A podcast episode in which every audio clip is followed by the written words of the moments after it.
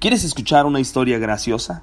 Yo tengo varias, y son tomadas de situaciones que han ocurrido en mi diario vivir. No me reía cuando estas historias se estaban desarrollando, pero me alegro de que hoy pueda reírme de ellas. Por ejemplo, no me pareció muy gracioso la vez que no podía acomodar mi cabello antes de una conferencia, pero seguramente te causaría risa lo que tuve que hacer al respecto. No fue divertido intentar hacer hoyos en la pared en casa de mi mamá y tardarme unas cinco horas sin encontrar el otro lado de la pared. Me irrité tanto cuando mi hijo de seis años sacó nuestros ahorros para contarlos en una banqueta transitada. Pero ahora me doy cuenta que simplemente no sabía divertirme un poco sin importar lo que estaba haciendo. Me alegro haber aprendido a recordar tiempos como esos y que hoy puedo decir que fue muy gracioso.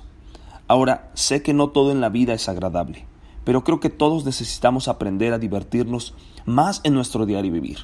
Me atrevo a decir que si tomaras un poco de tiempo de todos los días para reflexionar, podrías encontrar algún momento de tu vida que te trajo gozo o que hoy te puede hacer reír. Dios quiere que sus hijos se diviertan un poco. La Biblia dice que el corazón alegre es un gran remedio. Yo creo que todos necesitamos una sana dosis de risa todos los días, varias veces al día. Nunca habrá una sobredosis de alegría. Te animo a buscar esos días que te hagan reír y asegurarte de compartir una sonrisa con alguien más para alegrarle también el día a esa persona.